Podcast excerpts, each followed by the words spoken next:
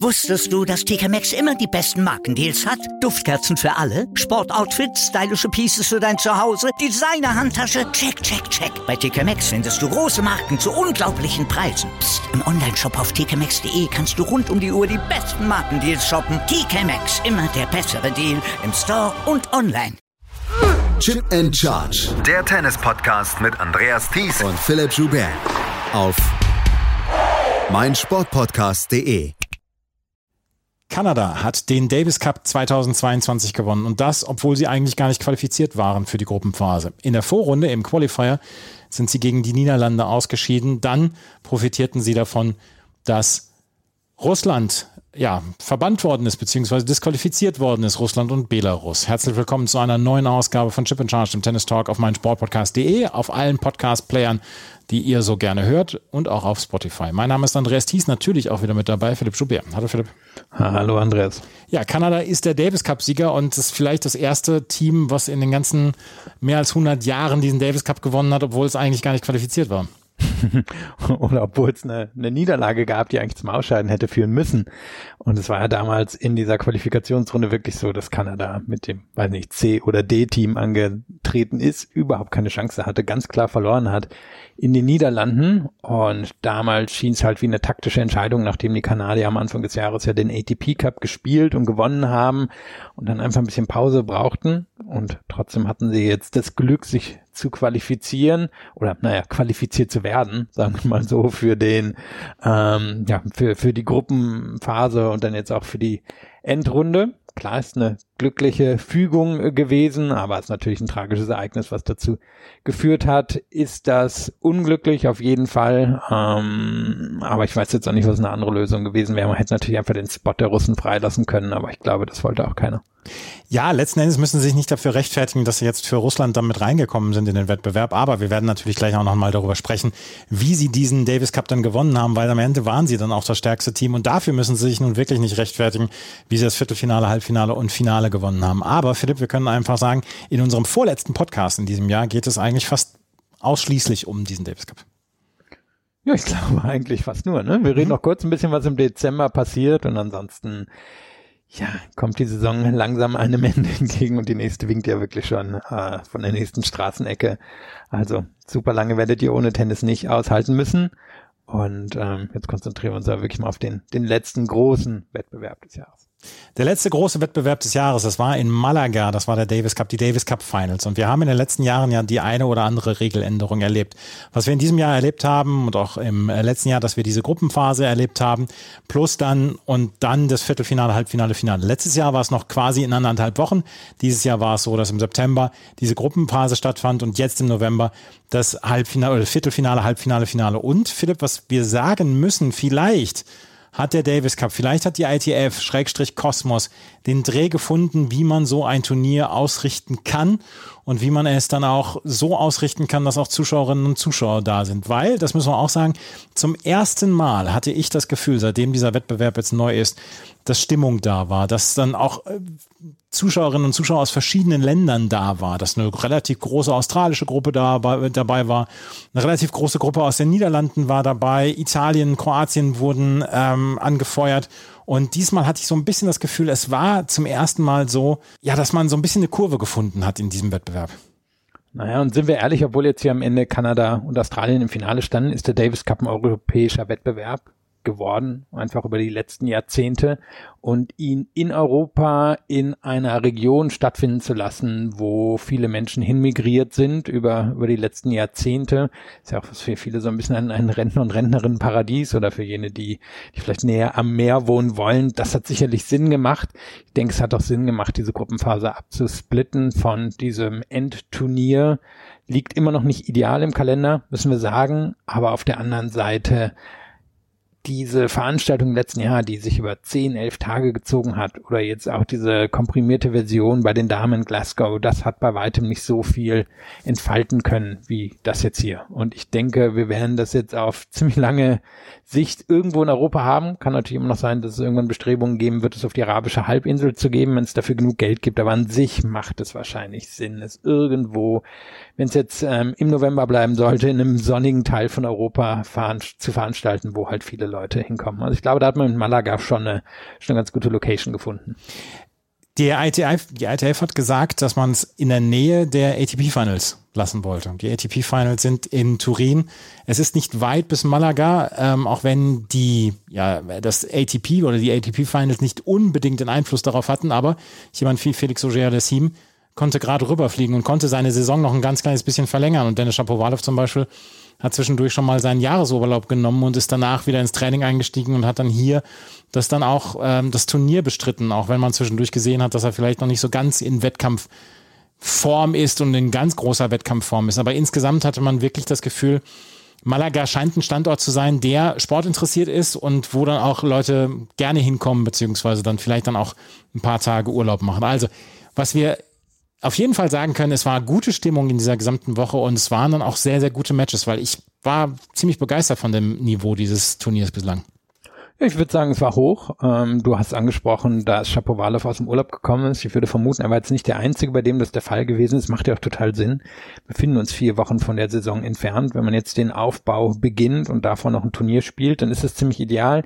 Insgesamt ist es bitter, aber wir wissen einfach, die Tennissaison wird nicht auf neun oder zehn Monate gekürzt werden, was vermutlich schon Sinn machen würde, aber es wird nicht passieren. Von daher, wenn der Davis Cup hier bleibt, dann wird es wahrscheinlich auch so sein, dass der ein oder andere oder bei den Namen die ein oder andere halt den Urlaub nehmen wird und dann quasi den Saisonaufbau mit dem Davis Cup beginnt. Und das hat jetzt, finde ich, aber nicht dem Niveau, äh, es war jetzt dem Niveau nicht abträglich. Wir hatten jetzt weniger Matches am Ende, wo ich dachte, oder wo, also sagen wir so, ich war ähm, überrascht, wie wenige, nein, wie kriege ich das jetzt formuliert? Ich hätte erwartet, dass fast alle Matches oder äh, Partien am Ende mit dem Doppel entschieden werden. Das war jetzt nicht der Fall und trotzdem selbst diejenigen, wo es dann in zwei Spielen durchging, war das Niveau eigentlich relativ hoch. Das wahrscheinlich am wenigsten enge Match oder die am wenigsten enge Partie der Woche war wohl jetzt das Finale, wo Kanada doch Australien ziemlich klar überlegen war. Und davon ab waren so viele enge Sachen dabei. Eben wirklich, ich gucke jetzt hier gerade aufs Tableau drauf. Niederlande gegen Australien, 2-0 für Australien hat er trotzdem irgendwie fünf, sechs Stunden gedauert, war, war gute, gute Stimmung, gutes Niveau, also war alles eng beieinander. Am Ende hat das beste Team gewonnen, aber es hätten auch zwei oder drei andere das schaffen können. Kanada gewinnt also diesen Davis Cup. Wir kommen jetzt gleich auf Kanadas zu, Kanada zu sprechen, aber sie standen kurz vor der Niederlage im Viertelfinale und darüber müssen wir natürlich sprechen. Über das Match der deutschen Mannschaft gegen Kanada. Und wir wussten vorher, dass das deutsche Team ohne Alexander Zverev natürlich der klare Außenseiter war in diesem Duell. Es musste in irgendeiner Weise ein Einzelpunkt her.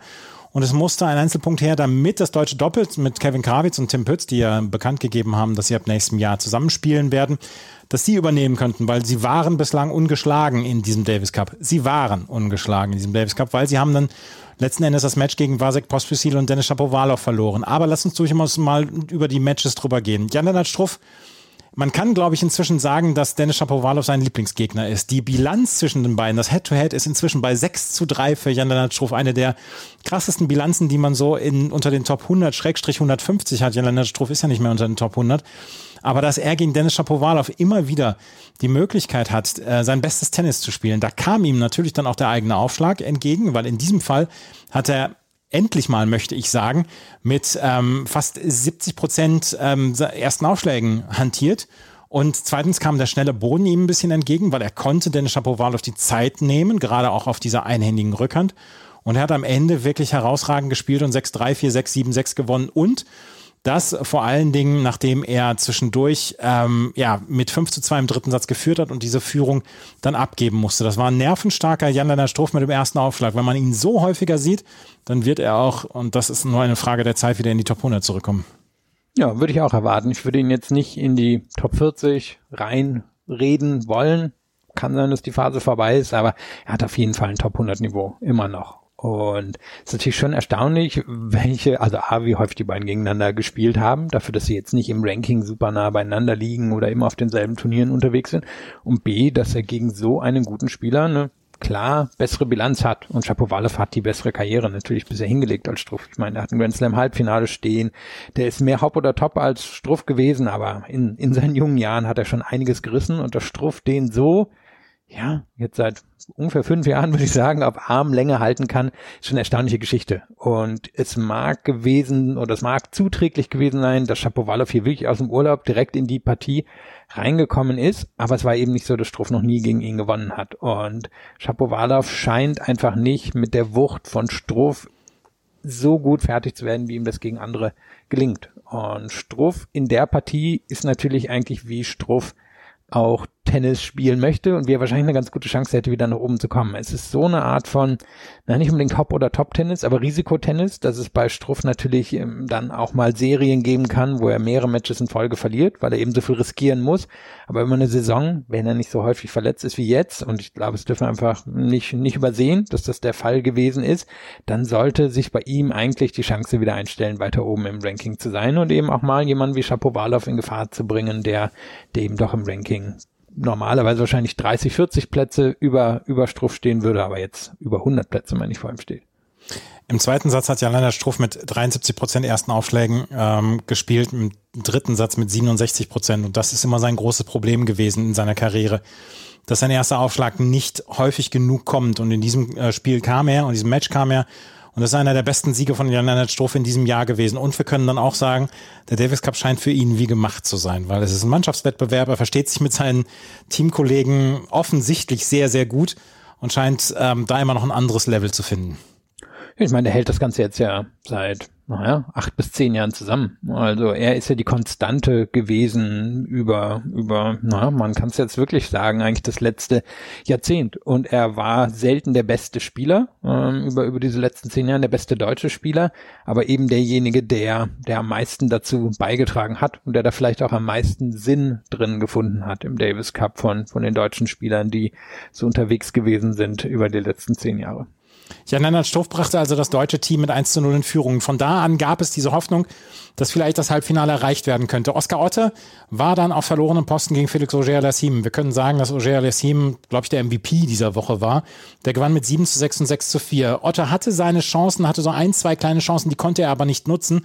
Prinzipiell war am Ende aber Auger-Aliassime der deutlich stärkere und Oskar Otte sein Karrierebeginn als Nummer eins im deutschen Mannschaftstennis ist nicht so richtig gut gelaufen. Auch die drei Matches im September hat er verloren. Da kam er nach Verletzung zurück.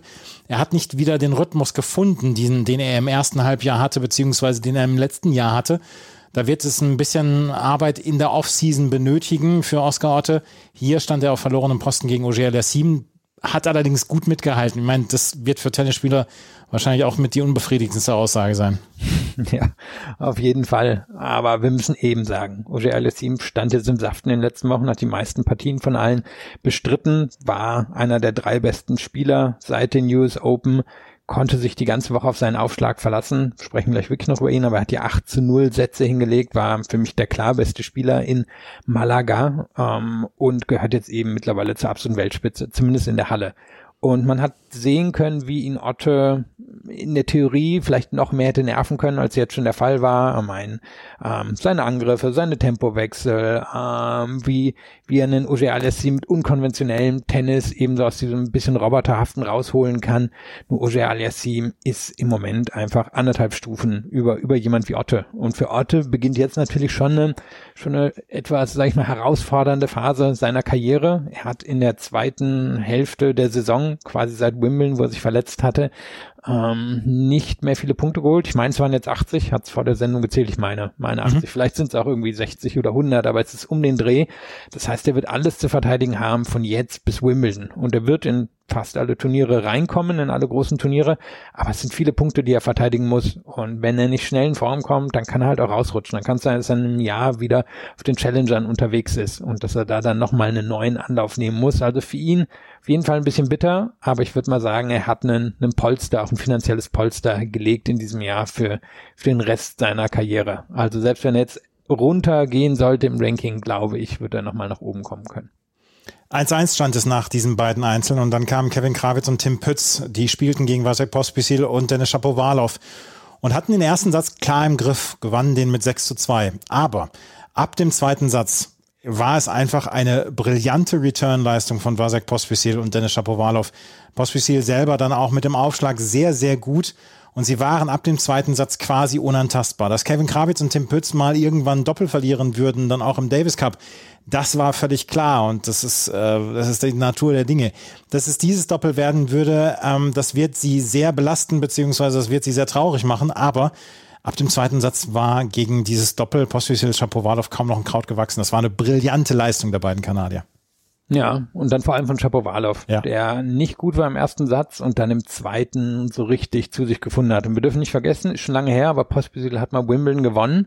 Da war der so ein bisschen fast auf dem Weg in eine Doppelkarriere rein, hat sich dann doch nochmal entschieden, dass er es im Einzel probiert. Ich kann mir aber vorstellen, dass er es nochmal mit dem Doppel in den nächsten Jahren versuchen wird, einfach weil er das Talent hat, um locker ein Top Ten Doppelspieler in der Welt zu sein. Shapovalov jetzt nicht als großer Doppelspieler bisher aufgefallen, auch nicht als großer Returnspieler aufgefallen, aber der hat hier natürlich eine Zone gefunden, die für alle drei anderen auf dem Platz überhaupt nicht in Reichweite ist. Also Shapovalov ist mit Abstand der beste Einzelspieler, ähm, auch wenn man jetzt Karrieren der, der vier aufzieht, mit Abstand der beste Einzelspieler auf dem Platz.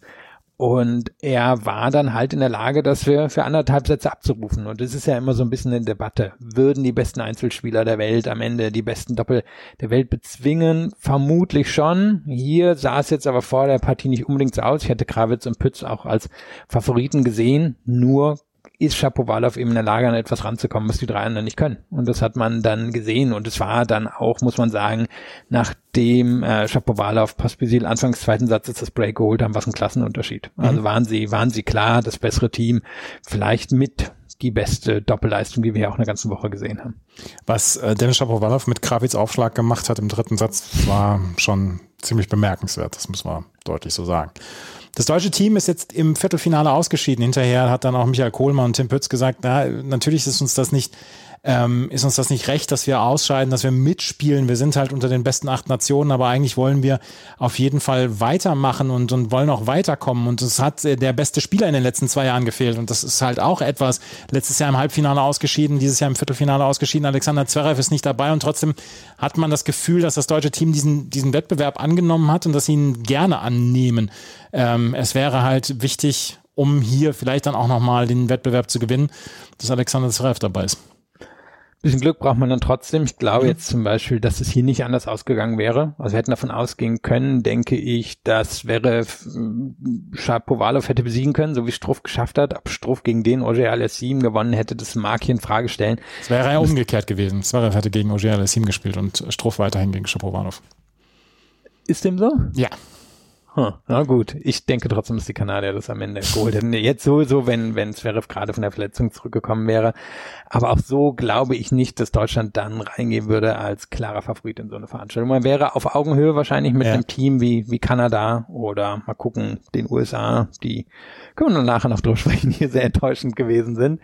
Aber ich glaube nicht, dass man dann der, der 1A-Favorit auf den Titel ist. Also die Deutschen haben schon, schon viel rausgeholt in den, in den letzten zwei, drei Jahren aus dem Wettbewerb. Das können wir auf jeden Fall sagen. Und wir können dann jetzt, bevor wir dann über die anderen äh, Matches dann noch sprechen, können wir dann mal äh, darüber sprechen, dass Deutschland nächstes Jahr ein Heimspiel haben wird in den Davis Cup Qualifiers, ähm, nämlich gegen die Schweiz. Und ähm, deren bester Spieler ist dieses Jahr zurückgetre zurückgetreten mit Roger Federer. Aber sie haben einige Spieler und ein gefährliches Team. Marc-Andrea Hüßler zum Beispiel und Dominik Stricker werden höchstwahrscheinlich, wenn sie äh, spielen können, werden höchstwahrscheinlich die beiden Einzel spielen. Äh, ansonsten haben wir natürlich noch Stan Wawrinka, Alexander Ritschard ist noch mit dabei, aber das könnte ein durchaus, ähm, das könnte ein durchaus schwieriges Unterfangen werden. Man muss schauen, ob Alexander Zverev mitspielen kann. Es ist direkt in der Woche nach dem ähm, Ende der Australian Open. Es wird in Trier gespielt. Ich, zum ersten Mal, seitdem ich ähm, Tennis verfolge, glaube ich, dass eine Davis Cup Partie in Trier stattfinden wird.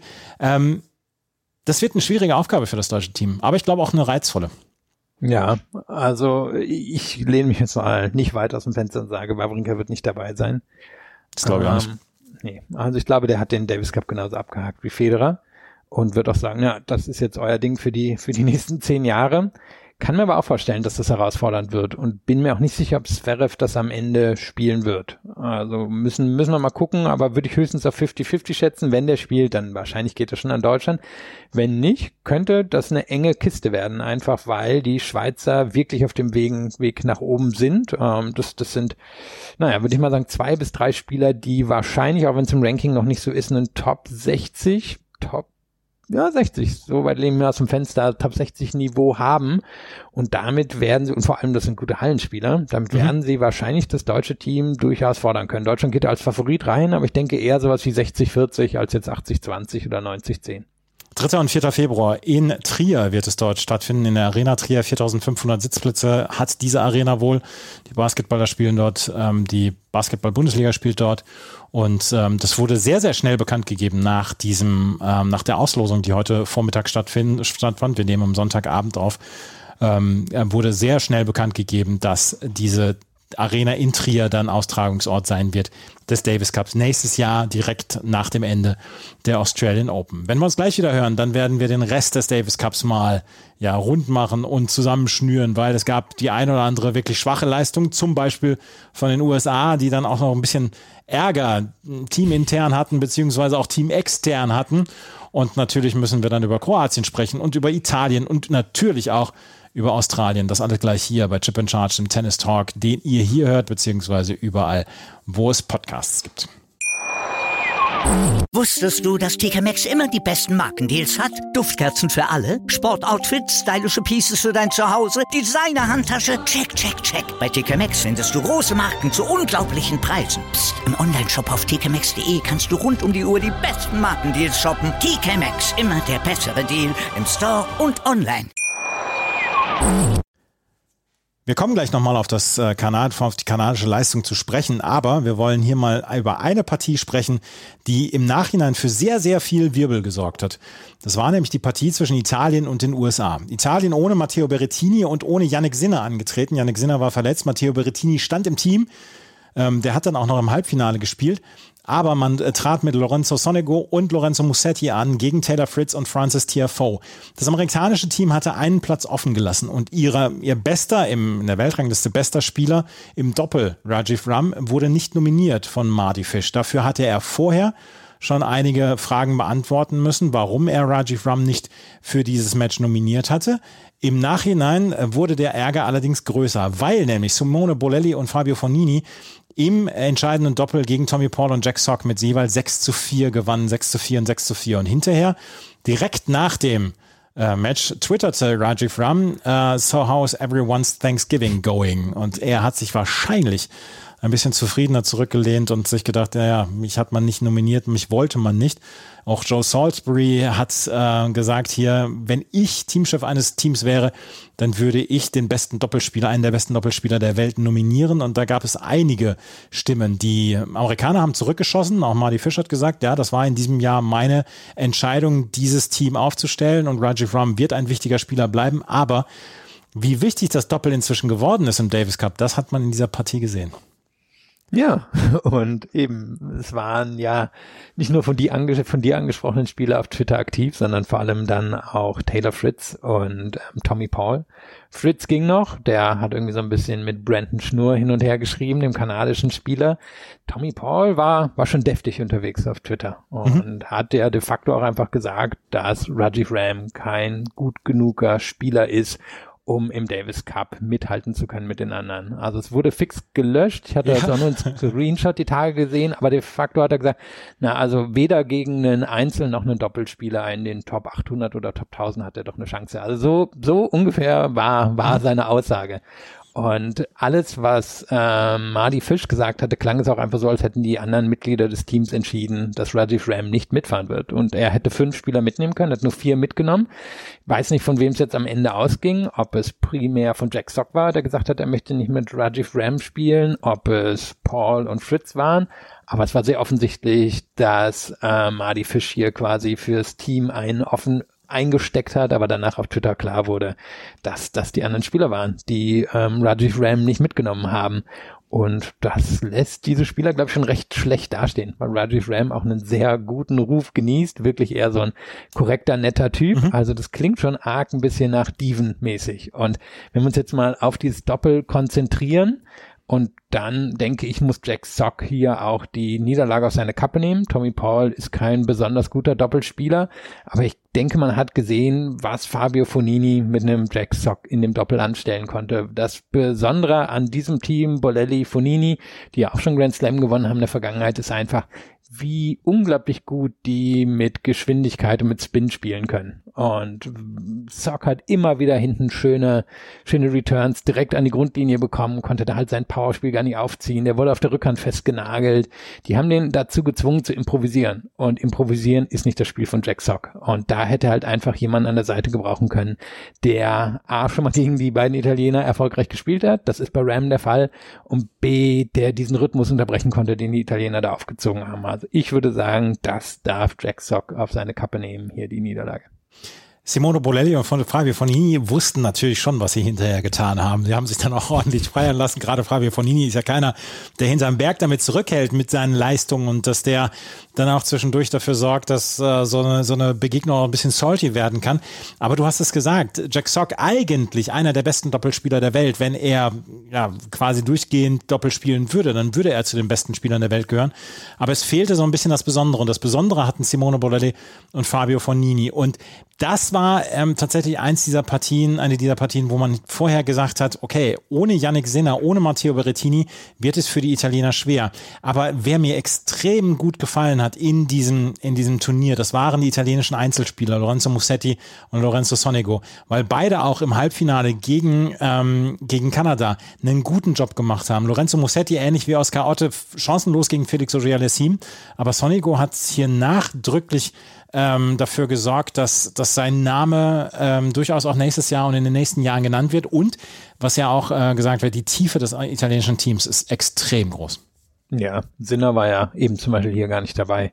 Und Sonego sehr gute Woche gehabt. Ähm, der wacht irgendwie so drei bis fünf Mal im Jahr auf und haut dann richtig einen raus. Aber hier hat er wirklich zwei sehr gute Leistungen hintereinander gebracht. Tiafo, dem hat er relativ wenig Chancen gelassen, obwohl Tiafo dann im Tiebreaks zweiten Satz schon Möglichkeiten hatte, aber die hat Sonego super souverän abgewehrt. Und gegen Shapovalov hat er sich wirklich über drei Stunden gehalten und das Match dann für sich entschieden. Also der, der war hier der beste Italiener. Und es ist jetzt natürlich die Frage, wäre Berrettini für die Italiener im Halbfinale oder hätte der nicht quasi reinspringen müssen nach der Verletzung, die er, die er hatte und offensichtlich ja auch nicht viel trainiert hat, dann kann es schon sein, dass die Italiener das auch geschafft hätten gegen Kanada. Aber Bolelli, ja auch nicht mit allerjüngste, musste da verletzt rausziehen und dann waren es eben Berettini und Fonini und die waren nicht gut genug, um das gegen die Kanadier zu gewinnen. Aber dass Matteo Berettini überhaupt gespielt hat, das hat mich gewundert auch also eben, es wurde ja mit der Verletzung begründet, anders kann ich mir nicht vorstellen. Bolelli ist ein so viel besserer Doppelspieler ja. als Berettini. Also Berettini, das war ja, da war ja nicht so gut, ne? Nee, das war nicht so gut, nee, und das äh, wird sich auch Fabi Fonini gedacht haben, Mensch, wie muss ich hier eigentlich spielen? Ist auch egal. Er hat auch gesagt, für ihn sei es wirklich tragisch, weil er nicht mehr glaubt, den ja. Davis Cup jetzt gewinnen zu können. Und ich denke, die Italiener mit einem anderen Doppel hätten das für sich entschieden und im Finale wären die mindestens ebenbürtig mit den Australiern gewesen. Lass uns über Australien sprechen, weil Australien hat so ein bisschen so eine Feel-Good-Story hier ähm, geschrieben. Es ist nach wie vor ein extrem wichtiger Wettbewerb für die ähm, Australier. Sie machen ja auch ein, ja, durchaus eine Geschichte daraus, dass sie jedem Spieler, der sein Debüt beim Davis Cup gibt, eine Nummer zuordnen. Jeder hat am Ende seine eigene Nummer, wann er sein Debüt gegeben hat oder als wievielter Spieler er sein Debüt gegeben hat. Und in Australien ist dieser Wettbewerb wichtig. Sie haben ihn früher am laufenden Band gewonnen. Das letzte Mal 2003 haben sie ihn gewonnen, als sie damals gegen Spanien gewonnen haben. Und seitdem konnten sie diesen äh, Wettbewerb nicht mehr gewinnen. Und dass sie ins Finale gekommen sind, das halte ich für eine Riesenüberraschung. Im Viertelfinale haben sie gegen die Niederlande 2-0 gewonnen. Jordan Thompson in drei Sätzen gegen Talon Griegspoor. Alex de Menor gegen Botik van der Sansrolp gewonnen. Aber die größere Überraschung meiner Meinung nach war das Halbfinale gegen die Kroaten. Sanasi Kokinakis war chancenlos gegen Borna Coric. Alex de Menor gewinnt dann gegen Marin Cilic. Alex de Menor auf jeden Fall der zweitstärkste Spieler in dieser Woche gewesen. Aber dass dann Max Purcell und Jordan Thompson gegen Nikola Mektic und Mate Pavic in drei Sätzen gewinnen, das war die große Sensation und damit war Australien im Finale. Das war eine durchaus große Mannschaftsleistung der Australier hier, das Finale zu erreichen und äh, ja, Max Purcell und Jordan Thompson nicht Max Purcell und Matthew Apton, die da Wimbledon gewonnen hatten, sondern Purcell und Thompson haben hier für den entscheidenden Punkt gesorgt gegen eins der besten Doppel der Welt. Ja, und Apton Purcell, meine ich, hat noch so gegen Matic Pavic das Finale in Wimbledon gewonnen, ja. oder? Mhm. Da war das, oder es wäre quasi Wiederholung des Wimbledon-Finales gewesen. Und dass jetzt hier Thompson reinkommt, der naja, ein bisschen biederer Spieler ist, kann man, kann man, glaube ich, schon sagen. Also den, den hätte ich auch eher im Einzel gesehen. Oder okay, hat er die Chance in dem Viertelfinale bekommen, aber auch darüber hinaus im Einzel gesehen, weil er, weil er einfach genug Bälle reinbekommt. Und dass die beiden dieses Doppel so drehen. Ähm, und das hätte ich nicht erwartet nach dem verlorenen ersten Satz, finde ich schon beeindruckend. Aber sie haben sehr viel Energie damit reingebracht, Purcell und Thompson. Das fand ich wirklich einfach, ähm, ja, das, was natürlich so ein, so ein Davis Cup Doppel auch auszeichnen sollte. Diese positive Energie von Anfang bis zum Ende. Und war, war eine erstaunlich gute Leistung. Und Mektic Pavic haben in diesem Jahr schon ein paar Mal gewackelt, sind ein paar Mal naja, Matches dabei gewesen, wo man erwartet hätte, dass sie das in 2020 noch gewonnen hätten. Aber sie gingen natürlich trotzdem hier als klare Favoriten rein. Und insgesamt kann man sagen, das war wirklich eine richtig gute Leistung des australischen Teams. Alex Diminer ist natürlich irgendwie so einer, der ein bisschen über dem Niveau spielt, was er sonst in der Saison bringt, wenn es in den Davis Cup geht. Aber man hat dann auch im Finale gesehen, wo er dann doch ziemlich klar unterlegen war gegen Felix Auger-Aliassime, dass er, dass er eben ein Stück von der Weltspitze entfernt ist. Und er spielt aber, ja, wie ein Top 12 Spieler oder so im Davis Cup. Und irgendwen kriegen die Australier dann immer noch um die anderen Positionen zu füllen. Ist ein bisschen wie, wie bei den Damen. Da waren sie auch überraschend im Finale, hier auch. Am Ende hat ihnen der besondere Spieler gefehlt, den hatten sie nicht dabei. Darum haben sie den Wettbewerb nicht gewonnen, aber war schon eine erstaunliche Leistung. Aber Alex de Menor, es war mal wieder offensichtlich. Ich meine, der hat super Matches gehabt und gegen Kroatien, wie er, wie er Marin Cilic hergespielt hat, war wirklich großer Sport. Ähm, Im Finale wurde ihm aber auch wieder vor Augen gezeigt, was ihm fehlt, um ganz oben dabei zu sein. guter Aufschlag. Ja, der braucht eigentlich einen Winner. Ne? Also er hat halt keinen wirklichen Winnerschlag. Es ist, es ist famoses Tennis, was er spielen kann. Und wenn er bewegt sich extrem gut, aber er ist keine große Gefahr für die großen Jungs.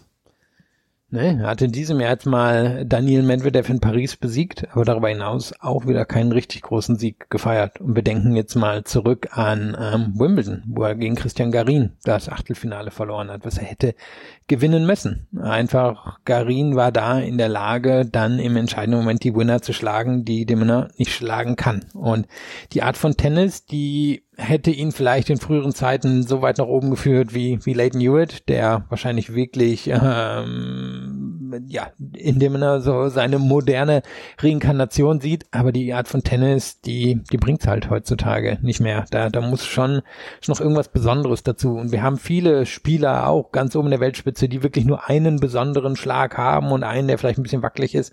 Aber Dimino hat ja nicht mal, nicht mal einen ganz besonderen Schlag. Und das ist sein Unterschied zu den anderen da oben.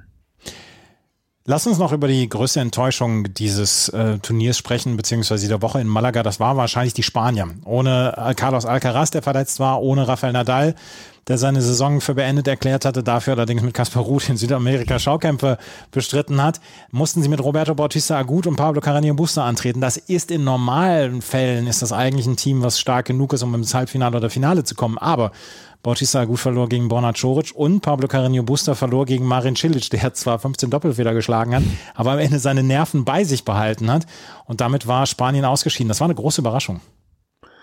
Ja, und eine große Enttäuschung für die Spanier. Da gehe ich jetzt mal von aus. Also Bautista gut gegen Coric. Okay, Coric hat sehr gut serviert die ganze Woche, das muss man sagen, aber Bautista gut sollte sich auf Augenhöhe mit Coric sehen. Und dass er das dann ja, so weggibt, fand ich jetzt enttäuschend. Carino Busta, da muss man sagen, der, der hat das Niveau mitgehen können von Cilic. Trotzdem, eigentlich sollte er eine Partie gewinnen, wo der Gegner ihm 15 Punkte schenkt durch Doppelfehler und er lag dann ja auch im Tiebreak vorne mit 4-1 müsste es gewesen sein, ne? 4-0, 4-1 mhm. um den Dreh, verliert den noch mit 5-7. Und klar, da kann man dann sagen, Cilic hat wieder aufgedreht, Cilic hat halt wieder diese Form für ein paar Punkte rausholen können, die ihm damals den US Open Titel gebracht hat. Aber Karim Buster bei seinen Stärken muss die Partie nach Hause bringen. Und dann denke ich, hätten die Spanier schon eine Chance gehabt, auch noch das im Doppel zu gewinnen. Also schon eine Enttäuschung. Natürlich, die ganze Veranstaltung war damals so geplant gewesen, dass Carlos Alcaraz dabei ist und dass mhm. man hier noch so eine Krönung für ihn machen kann. Aber so denke ich, wäre, wäre schon realistisch gewesen, hier mindestens das Halbfinale zu erreichen. Da wären wir auf die Australier getroffen. Das hätten die Spanier eigentlich gewinnen müssen und dann hätten sie heute im Finale gestanden.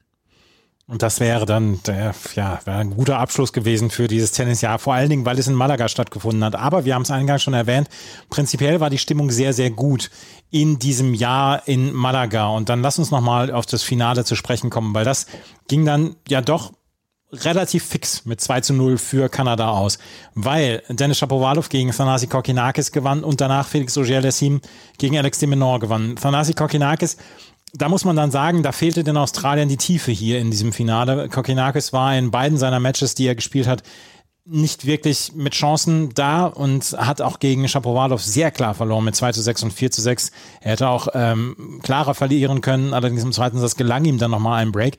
Und Alex de Menor ist ähm, von Felix Auger Team komplett an die Wand gedrückt worden. Ja, ich bin wie gesagt überrascht, dass wir hier Jordan Thompson nicht gesehen haben. Gegen Shapovalov hätte ich gedacht, dass der das hätte schwieriger machen können, weil Kokinakis ja, der ist komplett außer Form. Ich glaube, das kann man nicht anders sagen. Mhm. Also war irgendwann eine spannende Einblendung, entweder Ende des ersten oder Anfang des zweiten Satzes, und da sah man ähm, irgendwie, dass Shapovalov das Match irgendwie mit 70, 75 Prozent über die Vorhand bestreiten konnte. Und Kokinakis war einfach nicht in der Lage, dem Match einen anderen Rhythmus zu geben. Und ja, sein bester Schlag ist sicherlich die Rückhand, aber um gegen Shapovalov zu bestehen, muss er ihn natürlich anders, anders beschäftigen und kann das nicht von Shapovalov so entscheiden lassen.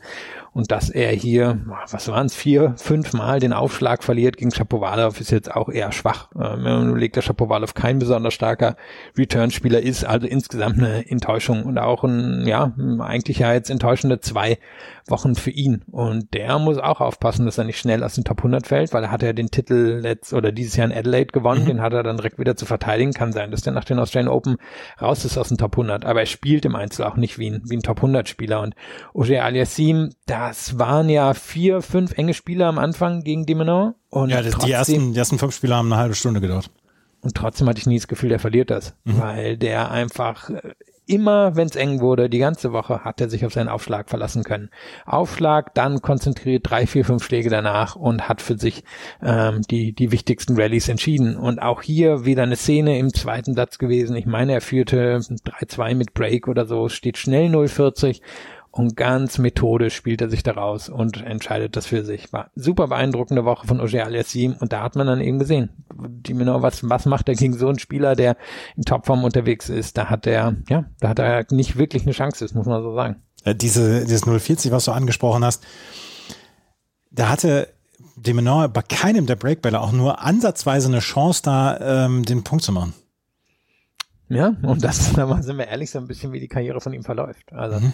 der kriegt sich schon in sowas rein und der ist ein Top 20 Spieler oder ein Top 25 Spieler, aber der ist jetzt nicht Uge Alessim und auch nicht Shapovalov. Aber Shapovalov kriegt auch höhere Höhen hin, als das jetzt bei Demenor der Fall ist.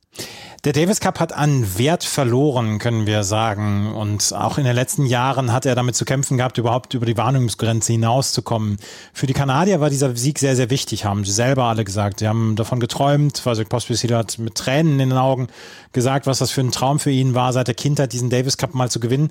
Ich bin sehr gespannt, wie es dann in den nächsten Jahren weitergeht und ob dieser Wettbewerb dann auch noch ein bisschen Aufwertung erfährt, weil ähm, jetzt durch die Weltmeisterschaft, durch die Fußballweltmeisterschaft war das ja noch schwieriger, hier überhaupt Schlagzeilen zu bekommen.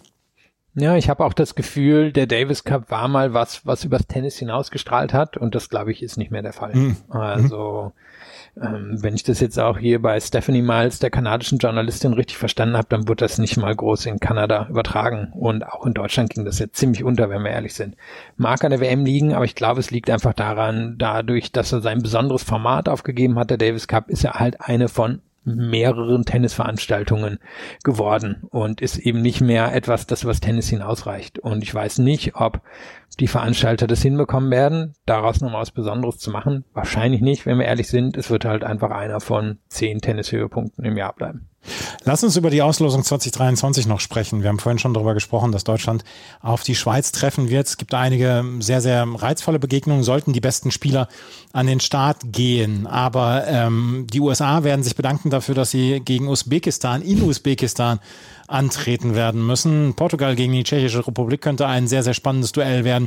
Finnland gegen Argentinien. Finnland ist dabei in diesem Jahr ähm, die Niederlande gegen die Slowakei, Schweden gegen Bosnien-Herzegowina und Großbritannien muss nach Kolumbien. Da sind einige fiese Auswärtsspiele dann auch dabei.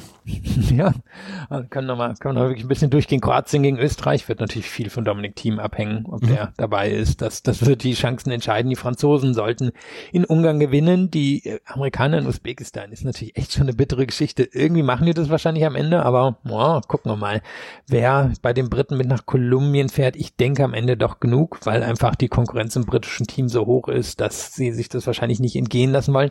Norwegen zu Hause gegen Serbien. Da, da werden die Norweger sich überlegen, ob es ihnen nicht wert ist, glaube ich, hier einen Sandplatz irgendwo in der Halle zu legen, um da äh, eine durchaus realistische Chance zu haben, die Serben zu besiegen. Viele vor allen Dingen, Entschuldigung, vor allen ja, Dingen, bitte. weil Kaspar Ruth schon gesagt hat, dass er wieder den Golden Swing in Südamerika spielen wird würde sich ja perfekt anbieten. Ne? Mhm. Ähm, Chile gegen Kasachstan, gut, sind wir ehrlich, wird jetzt niemand irgendwie vom Hocker reißen. Südkorea gegen Belgien dasselbe, Schweden gegen Bosnien, sollten sich die Schweden durchsetzen, Niederlande auch gegen die Slowakei. Aber interessant, du hast sie angesprochen und das zählte sicherlich zu den spannendsten Partien. Finnland gegen Argentinien, kann man den Finnen, glaube ich, was zutrauen, haben einen Weltklasse-Doppelspieler und einen sehr guten Hallenspieler. Also die, die dürften eine Chance haben und Portugal gegen die Tschechische Republik. Da bin ich gespannt, was die Portugiesen sich überlegen, wie die da rangehen.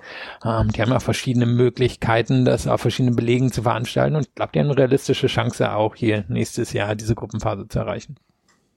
Das wird dann, wie gesagt, 3., 4. oder 4., 5. Februar nächstes Jahr werden. Das können sich die Teams dann aussuchen, beziehungsweise das können sich die Paarungen dann aussuchen, ob sie am Freitag, Samstag oder am Samstag, Sonntag spielen werden. Das äh, Spiel der deutschen Mannschaft wird am Freitag, Samstag auf jeden Fall stattfinden.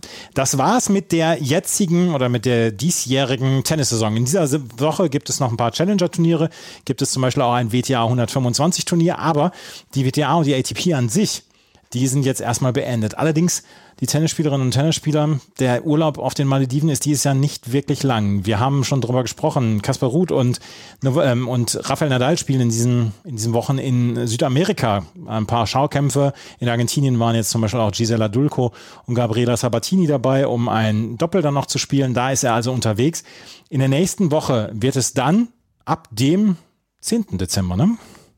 Mm, äh, 8 ab dem 8. Dezember, Entschuldigung, wird es dann den Diria Tennis Cup geben mit zwölf Spielern, mit zwölf Herrenspielern. Ab dem 8. Dezember unter anderem ist nämlich auch Alexander Zverev dabei. Alexander Zverev wird dort sein Comeback geben mit Stefanos Tsitsipas, Daniel Medvedev, Andrei Rublev, Taylor Fritz, Cameron Norrie wird dabei sein, Stan Wawrinka, Dominik Thiem und Nick Kyrgios. Und da sind ja auch wieder Stimmen laut geworden. Wir erleben gerade in Katar die Fußball-Weltmeisterschaft. In Saudi-Arabien wird dieses Turnier stattfinden, dieser Diria Ria Tennis Cup. Es wird sehr, sehr viel Geld ausgeschüttet werden und es ist natürlich wieder ein Fall wahrscheinlich von Sportswashing. Ja, ich glaube, das ist auf jeden Fall ein Fall von Sportswashing. Und die Summen sind wieder obszön. Also ich glaube, alleine der Sieger kriegt hier eine Million bei, bei diesem Schaukampf und die, die werden da auch nicht umsonst antreten. Da kann man schon von ausgehen. Mm, es ist sind wir ehrlich, so, dass Tennis schon vor langer Zeit seine Seele verkauft hat, sie vielleicht auch eher verkaufen musste als andere. Mein, man, man hat ähm, das chinesische Geld sehr lange Zeit mitgenommen bei Damen wie bei Herren. Man ist schon sehr lange im Nahen Osten unterwegs. Ähm, hat jetzt ein großes Herbstturnier in Kasachstan gehabt. Anfang des Jahres hatten wir einen ziemlich blutig niedergeschlagenen Aufstand in Kasachstan. Also da, da nimmt Tennis wenig Rücksicht drauf und hat auch selten wirklich Rücksicht drauf genommen. Ich meine, ich, ich mag dran erinnern als halber Südafrikaner, dass auch während der Apartheid-Zeiten die Turniere, die in Südafrika stattfanden, mehr als umstritten waren.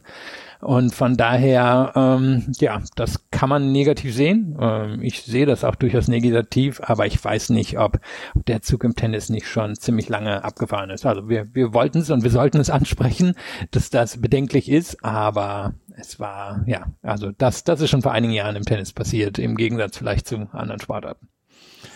Wie gesagt, 8. bis 12. Dezember werden, wird dieser Deria Tennis Cup ausgetragen werden. Und dann geht es rüber nach Dubai und dort wird die World Tennis League stattfinden. Ähm, vier Teams, 18 Spielerinnen und Spieler und ähm, diese vier Teams werden gegeneinander spielen und am Ende gibt es ein Finale Und das wird am 24. Dezember stattfinden, an Heiligabend. Und bei diesen Teams ist auch Alexander Zverev dabei. Der spielt, also es wird so ein bisschen ähnlich wie der Hopman Cup sein, beziehungsweise wie der United Cup. Es gibt die Falcons, die Eagles, die Kites und die Hawks. Und im Hawks-Team spielt Alexander Zverev zusammen mit Dominik Thiem und dann mit Elena Rybakina und Annette Konterweht. Da wird es zwei Einzel geben, ein Herreneinzel, ein Fraueneinzel plus ein Mixed. Und da wird Alexander Zverev zum Beispiel mit Elena Rybakina ein Mixed spielen. Novak Djokovic ist dabei mit Arina Sabalenka, Grigor Dimitrov und Paula Badosa in einem Team. Dann haben wir das Team der Eagles mit Nick Kyrgios, Caroline Garcia, Juan Bopana, Bianca Andrescu und Andreas Seppi. Und wir haben das Team der Kites mit Felix Auger-Aliassime, Iga Swiatek, Holger Rune, Sanja Mirza und Gini Bouchard. Das ist äh, für jemanden wie Alexander Zverev sind diese beiden Wochen wahrscheinlich sportlich sehr, sehr wichtig und natürlich auch finanziell eine ganze Menge, äh, sehr aussichtsreich, aber wir werden auch da wieder eine ganze Woche Tennis dann auch erleben. Und an Heiligabend können wir Tennis noch erleben.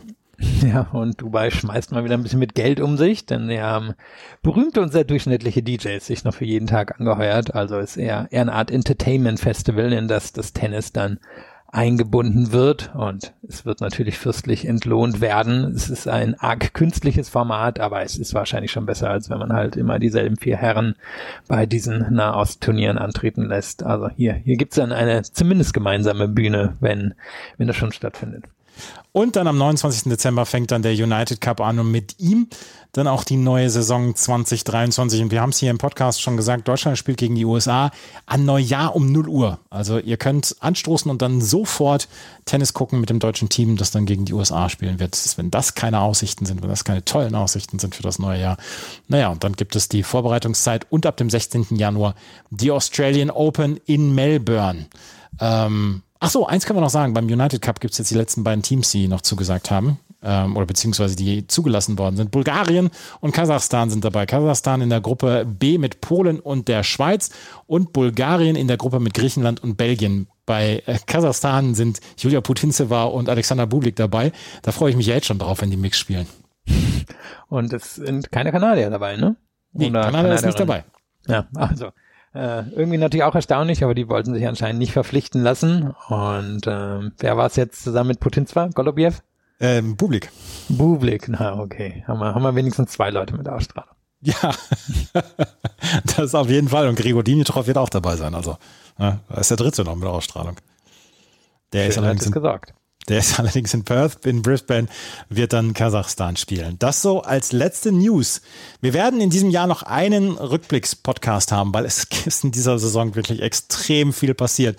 Und wir wollen einfach auch nochmal, ich glaube, das, das sind wir uns allen schuldig, auch nochmal auf die Novak Djokovic-Sage Anfang Januar zu sprechen kommen. Da müssen wir einfach nochmal zehn Minuten drauf verwenden. Da wird es dieses Jahr noch einen Podcast zu geben. Ansonsten war es das mit diesem Jahr, mit uns. Vielen Dank fürs Zuhören. Vielen Dank für die ganze Treue und wir haben dieses Jahr ähm, deutlich mehr Downloads noch gehabt als letztes Jahr und das hat uns sehr, sehr gefreut, auch wenn wir nicht immer ganz zu 100 Prozent zuverlässig sein konnten, was die Termine anging und äh, dass wir nicht immer zu 100 Prozent jede Woche am Start waren, aber es waren trotzdem mehr Hörerinnen und Hörer als letztes Jahr. Darüber freuen wir uns sehr. Auch 2023 werden wir weitermachen und werden wir natürlich auch äh, weiter dann von den Grand Slams berichten, vom Davis Cup etc., vom ähm, Billie Jean King Cup, von den Frauenturnieren, von den Männerturnieren. Und wenn euch das gefällt, gefällt, was wir machen, freuen wir uns dann. Da würden wir uns über ein Weihnachtsgeschenk sehr freuen, äh, wenn ihr eine Bewertung, eine Rezension auf iTunes oder auf Spotify abgebt, wenn euch das gefällt, was wir hier machen. Folgt uns auf Instagram, Twitter und Facebook. Und ansonsten können wir nur sagen, vielen Dank fürs Zuhören. Bis zum nächsten Mal. Auf Wiederhören. Wie viele Kaffees waren es heute schon? Kaffee spielt im Leben vieler eine sehr große Rolle. Und das nicht nur zu Hause oder im Café, sondern auch am Arbeitsplatz. Dafür gibt es Lavazza Professional. Kaffee am Arbeitsplatz, der genauso lecker schmeckt wie in eurem Lieblingscafé. Die perfekte Kaffeelösung für jede Art von Unternehmen. Klein, mittel, groß. Ihr habt auf jeden Fall einen Kaffee, der schmeckt. Die richtige Motivation für eure Arbeitstage. Alle Infos zu Lavazza Professional findet ihr auf lavazza-pro.de mit allen Kaffeelösungen für euer Büro.